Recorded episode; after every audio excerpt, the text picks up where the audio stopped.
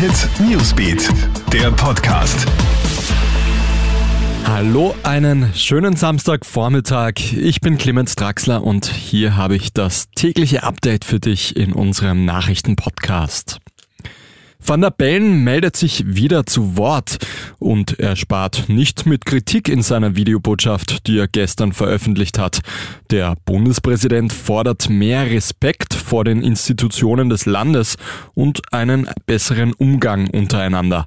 Aktuell halten die Wählerinnen und Wähler Türkis-Grün noch die Treue, trotz Anzeige und Streitereien mit der Opposition. Bei einer Anklage von Bundeskanzler Sebastian Kurz könnte das aber bald bald ganz anders aussehen. In El Salvador sind jetzt im Garten eines ehemaligen Polizisten mindestens 24 Leichen gefunden worden.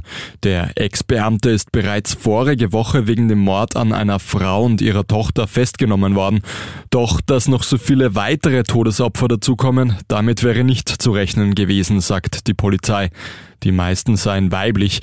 Die Behörden gehen jetzt davon aus, dass ein Mörderring hinter den Taten steckt.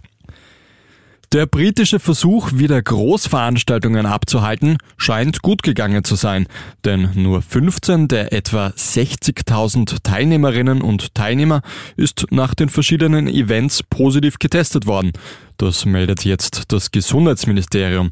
Damit im Sommer wieder tausende Menschen zu diversen Veranstaltungen strömen können, hat die britische Regierung ja Pilotprojekte ins Leben gerufen.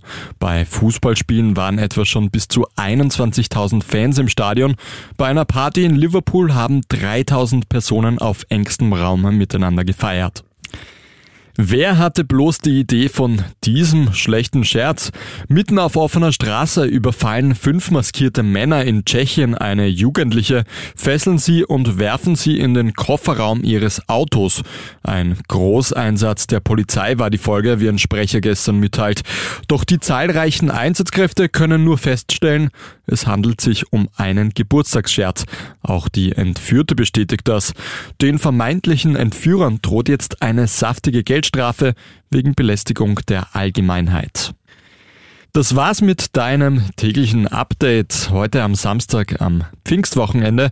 Den nächsten Podcast gibt's wieder heute Abend und ansonsten schau mal auf KroneHit.at oder hör in unseren Newsbeat rein. Einen schönen Tag noch. KroneHit Newsbeat, der Podcast.